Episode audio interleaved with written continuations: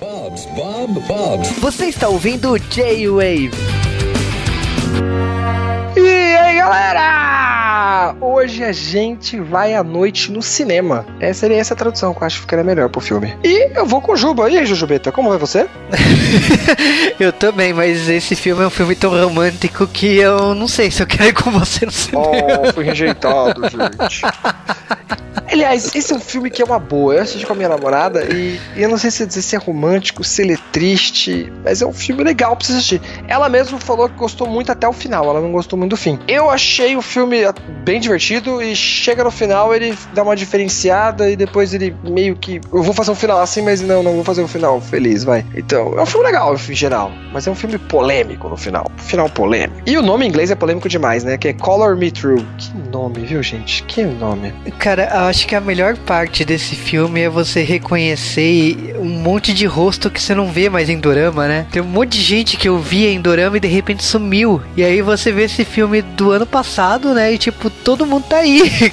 É, tem muita gente que que sumiu e tem muita gente nova. O ator principal mesmo é uma cara nova do cinema japonês, do cinema, etc. Ele também tava no filme da Miwa, né? E também tava em outros filmes que eu assisti recentemente. E a trilha sonora também achei bem legal. Eu conheci esse filme pela trilha sonora, devo já dizer, que eu tava vendo o clipe daquela mina, como que é o nome dela? É Chanelli. Chanelli. É ela é Tailândia, alguma coisa assim, né? Ela não é japonesa, não. E ela é mó topzeira e ela tava cantando uma música, acho que é o Believe, não lembro agora qual é a música do filme. Mas eu gostei muito e aí no, no trailer, o, o clipe do, era o trailer, né? Então me interessou bastante. 僕の彼女には2つの秘密がある。一つは映画の中から出てきたお姫様だということ。二つ目は触れたら消えてしまうということ。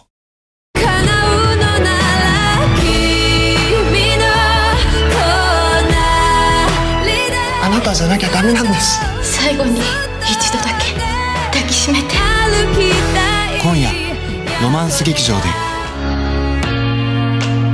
Então me interessou bastante. Mas o que a gente tá falando aqui? Eu vou falar o nome japonês porque eu acho que o nome japonês explica muito bem. É Komnya Romansu Gekijode. Então, essa noite, a gente, é, no, no teatro do, do romance, entendeu? Que é o nome do teatro, do lugar específico. Não que seja um teatro romântico. Que era um lugar que passava filme. O filme, o filme é meio estranho de você explicar, porque no começo parece um filme dentro de um filme, mas no final são lembranças do que realmente aconteceu com o cara, né? É, o, o filme ele começa como uma homenagem ao cinema na década de 60, 50, né? Tipo, já passou a Segunda Guerra Mundial, já, já tipo, já teve a, a influência americana, então você tá vendo um, um Japão bem reflexo do que os americanos fizeram pelo país. Então você vê todos aqueles cinemas, o auge dos filmes musicais, é, todo aquele esquema que você conhece bem de, de filme americano. O ator Bam Bam Bam, que o Kazuki Kitamura faz, né? Que é o Shundo, e o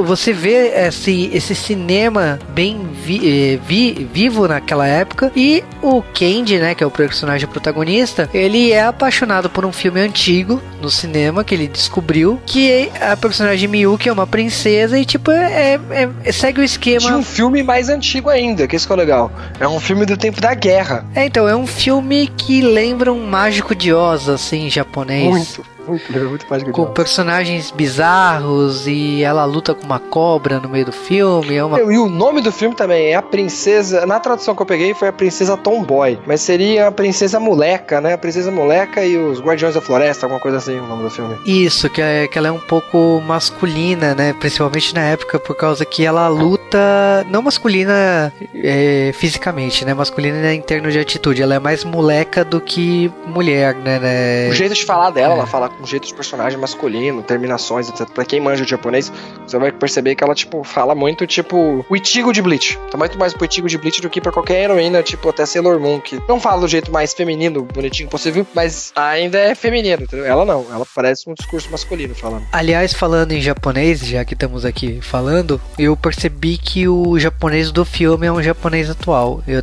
na hora que eles mostraram o, essa década de 50 e 60, eu falei assim, é, será que eu vou penar de entender o japonês porque filme de época, né? E eu percebi que não. O japonês era tranquilo de entender porque é o japonês atual.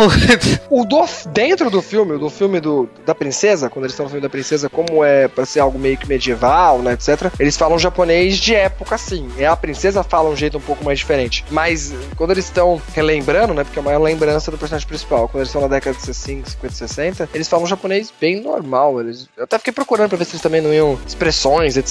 Não. Eles falam japonês neutro, vamos assim dizer, vai. Mas é, mas é interessante também como, como você vê como, como o Japão mudou, né? E, e etc. Como que, como que era bem diferente, que a gente pega ainda coisa. Mesmo nos anos 50 no Japão, a gente ainda tinha é, rua que não era asfaltada ainda, era muito comum, né? E, mas você já viu que já tem aquelas caras de fazer aqueles shoppingzinhos que o japonês adora fazer aquelas galerias, que é um shoppingzinho cheio de. Tem loja de um lado, loja do outro, é fechado em cima, e as pessoas passam ali, vira tipo uma galeria meio shoppingzinho, sei lá como explicar. É uma coisa bem Japão isso, né? É, é uma, legal, um. Uma coisa que eu elogio bastante desse filme é a cidade cenográfica, porque. Ou sei lá como que eles optaram para fazer esse filme. Eu acho que é a cidade cenográfica, porque realmente engana muito como filme de época. Eu, tipo, eu fiquei olhando, prestando atenção se tinha alguma gafe, alguma coisa assim. Não, o filme tá. Ele captura bem a década ali, a, como que é um set de filmagem e tudo mais. Então, tipo, eu, eu tiro o chapéu pro, pro filme pelos detalhes. Mas eu acho que a gente tá enrolando de contar um pouco da história em si, né? Porque a grande maioria. Ah, é um falar. filme legal de você ver.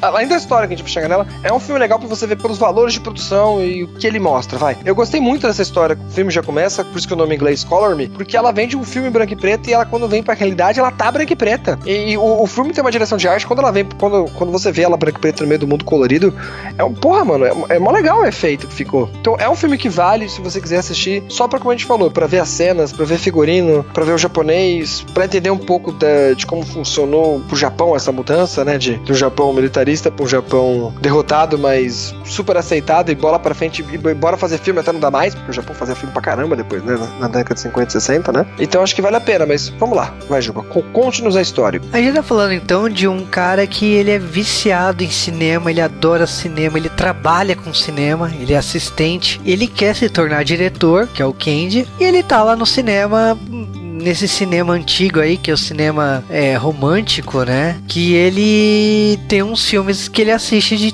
de tempos em tempos. Mas tem um filme em especial que ele achou dentro do armário, que é esse filme da Princesa Miyuki. Só que acontece que num dia de chuva, quando ele estava assistindo o filme pela última vez, porque o dono do cinema fala que um colecionador pagou uma, um valor muito alto por aquele rolo que é a última cópia daquele filme. E quando ele está assistindo o filme pela última vez aí, dá um raio no cinema, da queda de energia e quando ele percebe, a Princesa Miyuki tá bem de frente dele, preta e branca ali, né, de frente dele. E daí pra frente, o que a gente tem é que, tipo assim, o Kenji ele vai, lógico, apresentar esse mundo pra ela, ela tá em preto e branco e isso gera um contraste muito grande, ela no mundo todo colorido, e ela aprende a partir daí a ter que se disfarçar para se parecer com, com os caras do mundo colorido. Então a primeira coisa que ela chega quando ele leva lá pro set de filmagem é, é se maquiar inteira. E eu, assim, lógico, eu vou ser chato a ponto de falar que até o cabelo ela conseguiu pintar, né? É, é meio uma hora. Tem uma hora que começa a chover que eu pensei, essa, essa maquiagem vai cair toda. Não, tipo, em nenhum momento se preocupa com isso. Vai ter, uma, uma cena no filme depois que ela vai se preocupar que ela tá ficando branca e preta de novo. Mas enfim, Foda-se, acho que é só pra. Acho que essa parte da ficar branca e preta é mais pra gente perceber que ela vem de um mundo diferente e que pra ela, ela. Será que eles vão ficar fazendo uma brincadeirinha de joguinho de cor, né? Fala uma cor, você tem que falar o que usa essa cor. Tipo, a vermelho, rosa, caixa postal, caixa postal no, Japão é vermelha. E, então é só pra dizer isso. Depois disso, eles meio que esquecem isso, vamos assim dizer. E é engraçado jeito que ela é. Minha namorada adorou muito como a personagem é. Ela é bem violenta, ela é bem bem sabe o que quer, entendeu? O jeito dela falar também é muito engraçado, mesmo que você não entenda japonês, nas legendas mesmo, que colocaram em português, já é engraçado o jeito que ela trata ele. Ela já trata ele como um, como um servo, zoa o jeito que ele mora, porque ela, no começo da década de 50, o Japão começou essas casas de. Não é papelão, o que é aquilo lá? De alumínio, né? Umas casas meio estranhas. Ele mora numa casa dessa, ele fala: É, eu moro assim porque eu sou pobre, infelizmente. e etc. E no meio disso tudo a gente vai começar também um triângulo amoroso, né? Porque a personagem da Honda, Tsubaki Honda, que também é muito conhecida aí da gente, tava no, no live action do, do Fullmetal Alchemist, ela foi a, a Wind até, para quem não reparou. Ela aqui é a Toko Naruse, que ela é a filha do dono do, do, do dona do da produtora de cinema, e ela aparentemente gosta muito do Kenji, só que ela não sabe se declarar e tal, ela tenta sair com ele, mas sempre dá merda. E aí começa quando ela vê isso daí, vai todo mundo falar que, que a Miyuki é a namorada dele, e começa é uma historinha básica de filme de sessão da tarde, né? Triângulo amoroso, casal meio estranho, né? Onde a menina é temperamental. E fica, mano, fica, fica bem gostoso essa partezinha do filme, eu diria. Cara, a Toko Naruse, né? Ela é uma personagem que eu acho bem típico do, do cinema japonês, da sociedade japonesa, que, tipo assim, ela não tem jeito de chegar no cara. Mas ela tem jeito de chegar na mina que, teoricamente, é a namorada dele para botar as cartas na mesa. Eu acho, tipo, isso muito japonês. Porque eu não vejo isso nas outras sociedades, em outros filmes, em outros países. De tipo, não, vou chamar a mina aqui pra tirar satisfação. E ela faz isso, ela vai lá na casa do Candy, vai atrás da Miyuki e se fala assim, ó, o que que tá pegando? Você é namorada, você é peguete, você, o que que você é? Aí a menina responde: Ah, eu não sou nada, sou um aparente distante. Ainda bem, ainda bem, porque eu tô querendo pegar, entendeu? é engraçado, é engraçado. Uma pessoa tão tímida tem uma coragem de fazer uma coisa dessa, mas é bem japonesa mesmo. É, ela também é super fofa, tô super dondoca, bem ao contrário da, da Miyuki, mas ao mesmo tempo ela não consegue demonstrar isso pra ele. Se bem que pra mim ela demonstra bastante. E ela fala: Ah, não posso sair hoje, mas me chama depois. Olha, eu no outro dia encontro, olha, foi mal por ontem, mas me chama depois, viu? Chama depois, hein, cara? Chama! é, é, bem, é bem divertido. Fiquei com um pouco de dó de, dela, mas não dava, né? A gente sabia que desde o começo ele teria que ficar com ela, até porque eu, eu vi a porra do clipe lá que eu falei, deu spoiler no filme todo pra mim. mas, é... E aí a gente começa, a gente parte dessa daí, ela parte dessa, dessa da descoberta de como é o mundo. Ela também é muito, muito legal como ela interage com o cara que é o bonitão, etc. Porque a primeira vez que ela encontra, o cara tenta tocar nela, ela já dá uma guarda-chuvada, né? Ela bate em todo mundo que chega perto dela, né? Sempre bem, bem violenta, etc. E depois a gente vai acabar descobrindo por que, que ela faz isso, né? É que o, fi o, o, filme ele é dividido em, acho que em três momentos bem fáceis de identificar. A Miyuki, ela tem um momento que ela é a rainha, né? A princesa mimada, que ela trata todo mundo como um servo, um servo dela. Então, tipo, ela espanca o policial que tenta pegar ela para ver o rosto dela no, no começo do filme. Todo mundo ela trata desse jeito. E aí, tipo assim, o, o filme muda de tom, ele muda até de gênero, porque essa comédia escrachada e ela vai pro romance quando a Miyuki ela muda. A, Miu, a Miyuki ela, ela realmente tinha um motivo especial dela vir pro mundo colorido, que era que ela queria saber quem era o cara que ficava assistindo o filme dela sempre, porque ela, o que dá a sensação é que os filmes veem a plateia que tá assistindo ela, o que deve ser uma coisa muito chata. Mas a ela até fala que o mundo dela é chato, porque ela fica se repetindo nisso para sempre, né? É, e ela fica vendo essa plateia e uh, uma coisa que esse filme homenageia o cinema é falar que, tipo assim, um filme tem a questão da sala cheia, vai diminuindo a sala, até que, tipo, não tem ninguém e o filme morre. O filme fica esquecido. E a Miyuki, ela sabia que o filme dela tinha acontecido isso porque o público acabou. A única pessoa que assistia o filme dela era o Candy. Então, por isso que ela tava curiosa de saber quem era o Candy. Só que para ela chegar no mundo colorido, no nosso mundo, né? O ela teve que abrir mão de uma coisa. E essa coisa era o calor humano da outra pessoa. Ela não pode encostar em hipótese alguma em outra pessoa. Por isso que quando o Shundo quer chegar perto dela, né, esse ator famosão e tal, ele toma uma guarda-chuvada. E vale lembrar também que tem a questão de ter o Kenji ter se atrapalhado uma hora lá e ter colocado uma dinamite num, num cesto lá de efeitos especiais e o Shundo se machuca, né, que ele tá dançando lá um filme de terror japonês lá com musical e explode nas costas dele, né? Aliás, ele só faz besteira, né? Até no começo, no começo do filme, assim que o Shundo aparece, tá todo mundo pagando pau pra ele, ele vai lá e sem querer derruba tinta no cara, ele só faz besteira. É, é bem legal, ele é um personagem bem típico japonês, assim, que tá se esforçando em fazer as coisas, mas toda hora faz besteira, né? O, o, a Naruto, eu acho que quando ela, ela é a filha da, do dono da distribuidora de cinema, e ela, acho que por, por ela gostar tanto do Candy, ela acaba sugerindo a ideia de ter um concurso de roteiristas que possam virar diretor, né? Então a, acaba que a distribuidora anuncia, a produtora, né? A produtora acaba anunciando um concurso e o Candy fica super empolgado porque o melhor roteiro, o cara vai se tornar diretor do seu primeiro filme, né? E era o grande objetivo dele virar um grande diretor, né? Sim. E aí vem vê um momento, até pensei que o amigo dele ia ficar puto por causa disso daí, né? Porque ele vai lá, escreve o roteiro e ele ganha, né? Não sei se ele ganhou porque ele merecia ou se ele ganhou porque a filha do dono queria ele, né? Mas enfim, não vamos ficar discutindo isso aqui, o filme também não tá pra discutir isso daí. E ao mesmo tempo, ela, ela já contou isso pra ele, porque ela percebe que ele tá gostando muito dela, e ela também gosta dele, e aí ela fala que não queria contar isso antes, o segredo que ela não podia tocar nos outros, que ela tinha que ir embora. E aí ela resolve ir embora. E aí a gente também meio que, meio que descobre que já tinha umas pequenas dicas que o dono do cinema que ele via esses filmes também já passou por isso, aparentemente. Que ele também tinha uma. Ele não explica isso bem, mas tem uma cena que, por exemplo, mostra uma foto que depois a gente vai ver que essa foto vai acontecer também com, com esse casal aqui, que é tipo foto de casamento, só que ele tá mó longe da mina, né? E aí ele tem um pôster de uma mina lá que ele aparentemente já gostou e não deu muito certo. E aí aparentemente parece que essa mina não, não deu certo, ela acabou sumindo. A gente não sabe se ela tocou em alguém ou se ela conseguiu voltar pro filme dela, a gente não sabe. É, esse dono do cinema, ele tem pôsteres dos filmes dela espalhado no cinema todo. E tem umas fotos dele jovem, você identifica que é o, o próprio ator, né, mais jovem, com essa atriz. Então, tipo, realmente, essa história já aconteceu antes. E a Miyuki, ela tem esse problema, ela não pode encostar no Kenji em hipótese alguma. No Kenji não, em qualquer outra pessoa, em hipótese alguma.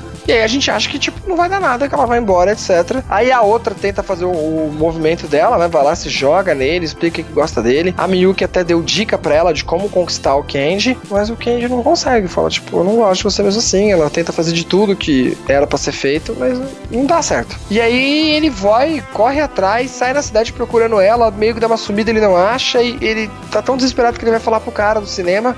Ele fala, não, deixa quieto, vou falar, não, ele. Mas ela tá aqui. Aí ele vai lá, depois ele tem uma reluta, depois ele vai lá na hora do filme, vai lá, entra no meio do cinema, o cara até fecha o cinema pra ele, ele fala com ela e no final ele decide. Só que o mais engraçado é o seguinte que a gente não contou. Essa história toda que a gente tá sabendo, que a gente sabe que é uma história, tava escrito como se fosse um roteiro de um filme que ele ia fazer, e ele tá contando isso pra enfermeira no, no hospital nos dias atuais, né? E essa enfermeira até, até fica falando que, ah, eu tenho mó dó do senhor, porque a neta dele vai lá, mas a neta dele nunca toca nele. Aí depois eu me lembrei disso nessa hora. Aí quando volta ao cinema pra mostrar, ele tá terminando de contar a história, ele fala, ah, sua neta chegou. Adivinha quem é a neta dele? A é ela. Porque ela não envelhece também, além disso. Então todo mundo tá achando que ela é a neta. E aí que se conta que os dois resolveram ficar pra sempre juntos, mesmo que nunca pudesse se, se tocar. E agora ele tá muito velho, tá pra morrer de idade, e ela continuou com ele ainda, eles nunca se tocaram. E aí ele tava escrevendo esse roteiro na época dele, porque ele queria. que Foi o roteiro pra ganhar, mas ele não fez o final. E a enfermeira pede pra fazer o final. E aí quando a Miyuki chega, ele também fala pra ela, vou te, desculpa não poder te dar isso, mas pelas no meu roteiro aqui eu vou te dar um final feliz. E aí acaba acontecendo as coisas, ele acaba não aguentando, ele acaba morrendo. Aí depois mo mostra as lembranças deles, que eles andavam junto na praia, mas um segurando um pano, né, pra não segurar direto, que pra eles se beijarem tinha que ser através de um vidro. E mano, é um bagulho meio triste, né? Ao mesmo tempo que é o final que ele feliz, ele ficou com ela, né? Mas o, o filme em si, eu acho que quando ele tá nas últimas aí no hospital, ele decide contar o final da história. Eu acho que foi tão legal esse negócio de mostrar que, primeiro, não era um roteiro, era um aconteceu com ele. Segundo, de tipo mostrar que eles realmente envelheceram juntos, por mais que a Miyuki não tenha envelhecido nenhuma. Sim, é, fisicamente, né? Mas eles andando na praia com lenço para não se encostar entre si.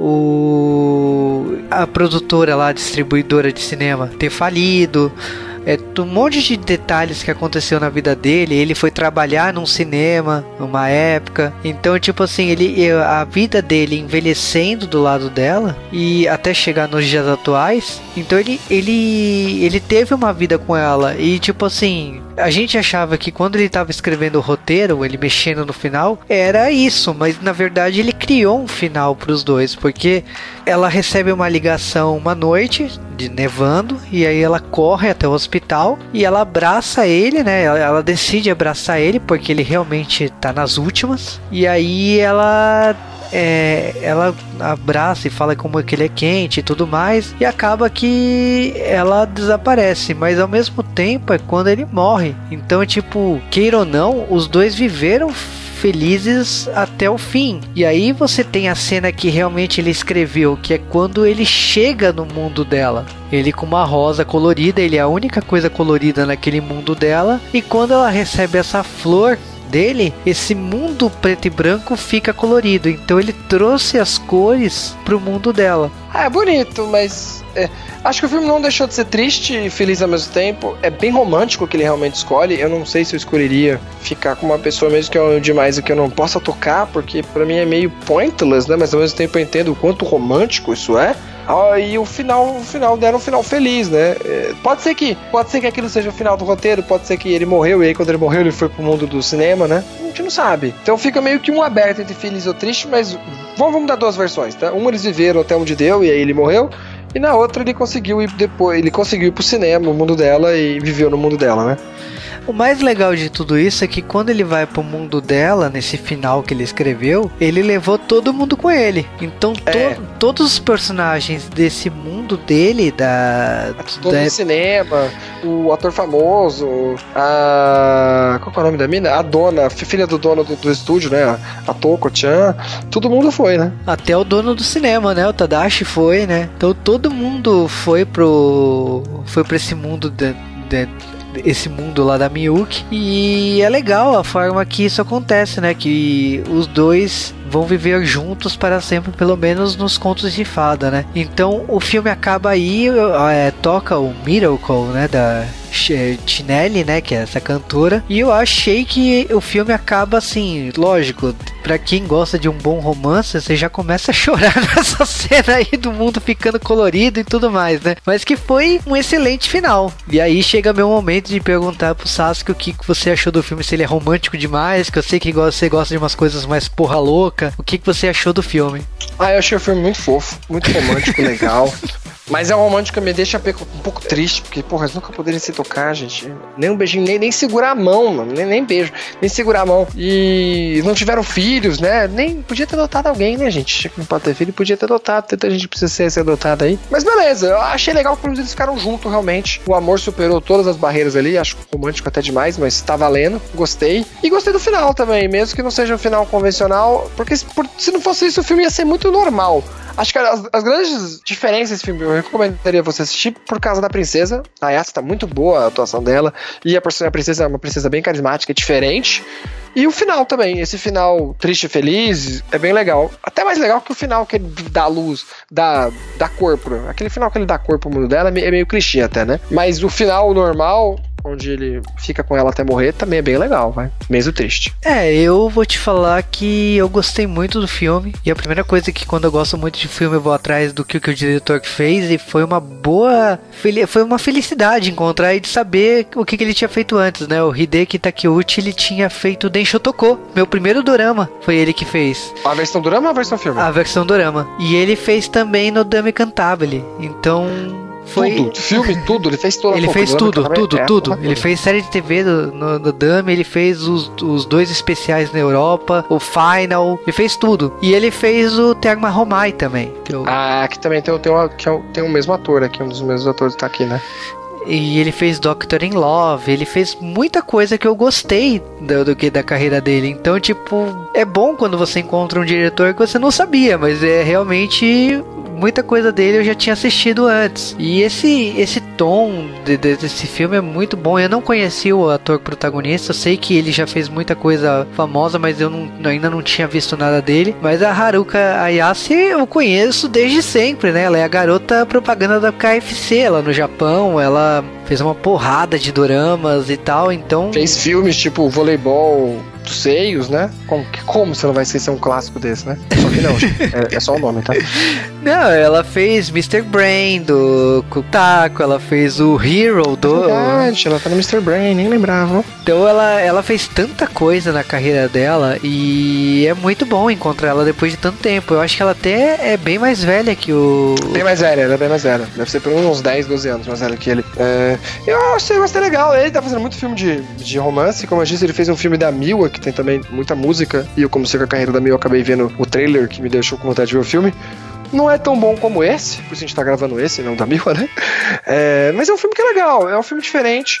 Acho que principalmente que não, pra quem não tá acostumado com o filme japonês, talvez seja um filme de transição legal, porque ele é um filme bem sessãozinha da tarde, mas tem umas coisas bem Japão nele. Pra quem gosta de cultura japonesa, como a gente falou, no começo do podcast todo a gente ficou falando sobre as referências, sobre o que o filme tem, sobre o que o filme mostra na época do Japão, figurino, cores, etc.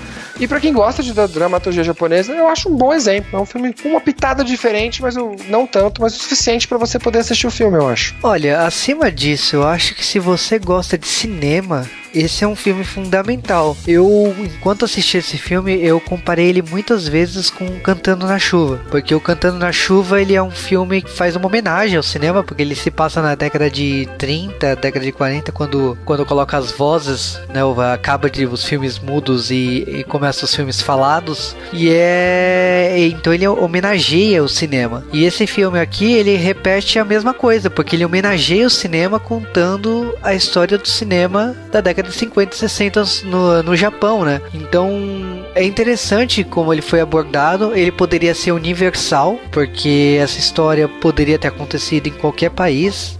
Verdade. Eu gostei. Gostei do elenco, gostei da trilha sonora, gostei da, da fotografia. Eu adoro essas cores dos anos 50 e 60, então eles usaram a fotografia com cores bem vivas para poder destacar as cores para a personagem Miyuki. Então um... Teve um mini musical, não só na parte do filme da Miyuki, que tem a musiquinha dos três, dos três bichinhos coteiros, como tem na hora, antes, antes de explodir a dinamite, a gente tem uma musiquinha também. Eu pensei que ia ter mais música até no filme até. No começo eu fiquei com cara. Será que esse filme é meio musical? Vai ter umas músicas umas horas? Mas não, teve só nas horas necessárias, realmente. É, o, o filme ele tá. ele tá bem interessante. Ele saiu em fevereiro de 2018, então ele é bem recente mesmo, assim lá no, lá no Japão. E eu recomendo muito. Eu acho que, tipo, esse filme merece ser exibido no Brasil, merece ser lançado por aqui, porque é um filme que, ah, não, é um filme japonês. Cara, não, é um filme universal. Então. É um filme que se passa no Japão e por isso vai ter essas coisas japonesas. Mas sim, é verdade. Esse filme poderia ser adaptado para qualquer lugar seria quase a mesma coisa. Troca umas coisinhas assim, porque ele tem coisas bem datas japonesas, mas ele poderia ser aqui no Brasil antes e depois da ditadura, de vez antes e depois da guerra, não é verdade? Poderia, poderia ser. Ainda mais que a gente tem uma troca de cinema grande depois do que o cinema do Brasil é hoje com o cinema durante a ditadura, depois da ditadura, né? Não, poderia, é, poderia se passar na Índia, que tem uma história de cinema parecida, poderia se passar nos Estados Unidos na década de 50, né? Quando tem o auge dos musicais. Esse filme poderia se passar em qualquer qualquer país assim que tem uma, um cinema bem desenvolvido, né? Então eu acho que é uma boa história, é um bom romance, lógico, tem seus momentos piegas, mas eu recomendo, acho que é, corra atrás, vale muito a pena se você gosta de romance, gosta de comédia, ou simplesmente só gosta de uma boa história.